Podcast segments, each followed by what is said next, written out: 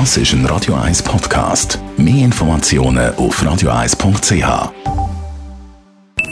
Die Morgenkolumne auf Radio 1 präsentiert vom Grand Casino Baden. Grand Casino Baden. Baden Morgen, Morgen, Matthias. Ja, guten Morgen miteinander. Äh, Chantal Galladay will wissen, sie will in den Regierungsrat eigentlich keine Überraschung und von ihrem ganz persönlichen Timing her und auch vom politischen Momentum wäre es eigentlich optimal, prominent, politerfahren, ein richtiges Geschlecht und genau vor drei Jahren mit großer medialer Begleitmusik von der SP zu den Grünen Liberalen gewechselt, der Partei von der Stunde. Und ihren Job als Kreisschulpräsidentin in Winterthur gibt es bald auch nicht mehr. Zeit also für einen Jobwechsel. Dabei hat sie, die ehemalige Nationalrätin und heutige Radio 1-Kolumnistin, zwei Handicap. Sie muss noch von ihrer eigenen Partei aufgestellt werden.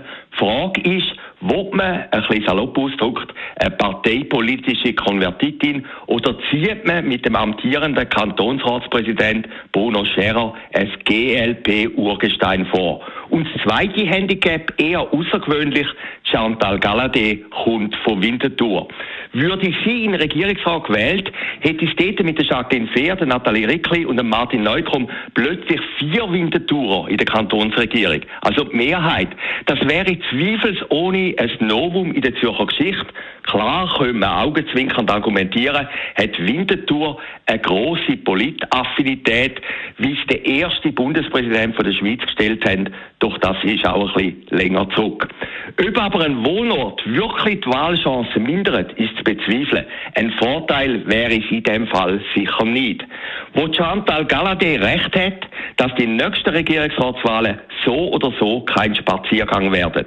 Die SP wird nach dem Parteiaustritt von Mario Fehr ihren zweiten Sitz zurückerobern.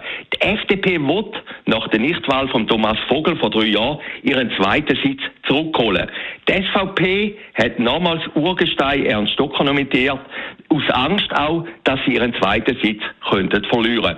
Der parteilose Mario Fehr wird mit großer Wahrscheinlichkeit nochmal antreten. Ein populärer Politiker fehlen es aber bei der nächsten Wahl viele linke Stimmen. Auch für ihn kein Spaziergang. Und Silvia Steiner hat mit der Mitte, ehemals CVP, eher eine schwache Partei im Rücken gewählt worden ist sie bei der letzten Wahl mit der Hilfe von der SVP stimmen.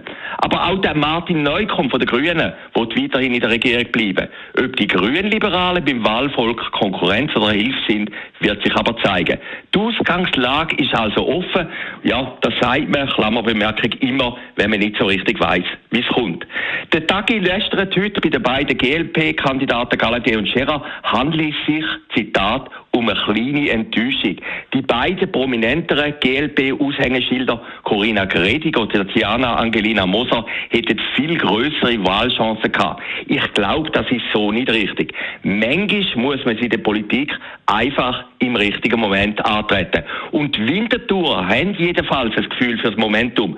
Sowohl, sowohl Nathalie Rickli wie auch Jacqueline Fehr haben irgendwann gespürt, dass ihre Zeit im Nationalrat vorbei ist und die nächsten Brötli wieder im Kanton Zürich bacher werden. Heute sind es Regierungsrätinnen. Und der Grüne Martin Neukomm hat vor seiner Wahl außerhalb von seiner Partei auch niemand kennt. Heute ist er Regierungsrat dank der Grünen Welle. Sollte Chantal Galladay von ihrer Partei nominiert werden, kann sie noch Tipps bei ihrer guten Freundin Nathalie Ricklin holen. Winterthurer, so hat sie in der grossen Politik gezeigt, heben zusammen. Meistens jedenfalls. Die Morgenkolumne auf Radio 1. Matthias Ackeret ist das der persönliche Verleger und Chefredakteur gibt es heute Abend wieder in der Sendung Shortlist. Genau, Chantal Galladay wird das Thema sein. Nicola Spürig, die zurückgetreten ist, die grösste Schweizer Sportlerin, Triathletin, auf Ende Jahr tritt sie zurück, müssen wir darüber reden. Und Karin Keller-Sutter, Bundesrätin, lässt mit ihren Aussagen erahnen, dass es um Kollegialität im Bundesrat nicht zum Besten bestellt ist. Die drei Persönlichkeiten nach der 6 News in der Shortlist.